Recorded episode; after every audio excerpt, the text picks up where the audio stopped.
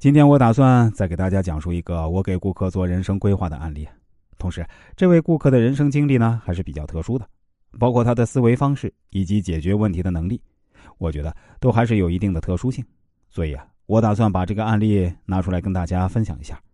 不管您现在从事什么行业，我相信啊，这个故事对您解决自己行业内所遇到的困难都会有一定的借鉴意义。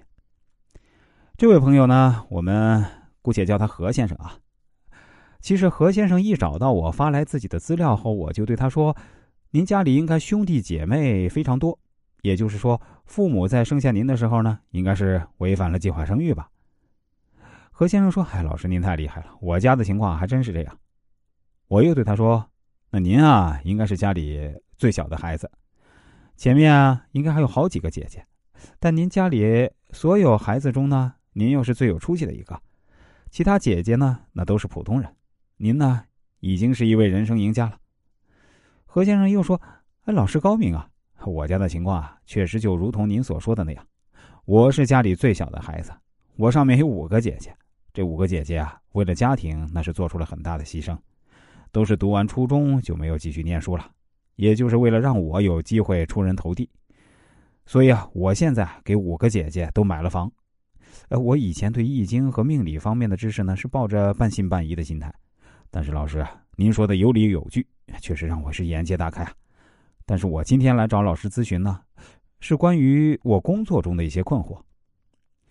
原来这位何先生呢，是一名来自肯德基公司的高管，他在餐饮行业深耕了十六年，并在肯德基啊直接管理着全浙江省超过两百家门店。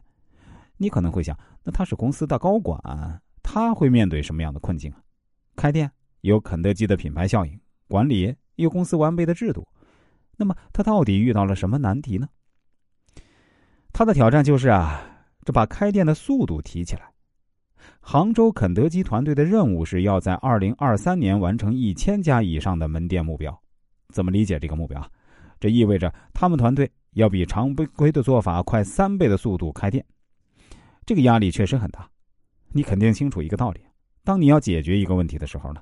如果你追求的是比常规的做法快一点，那么你可以用加班或者加人手的方法来解决；但是如果要提速三倍，就没办法靠加班加人来解决了。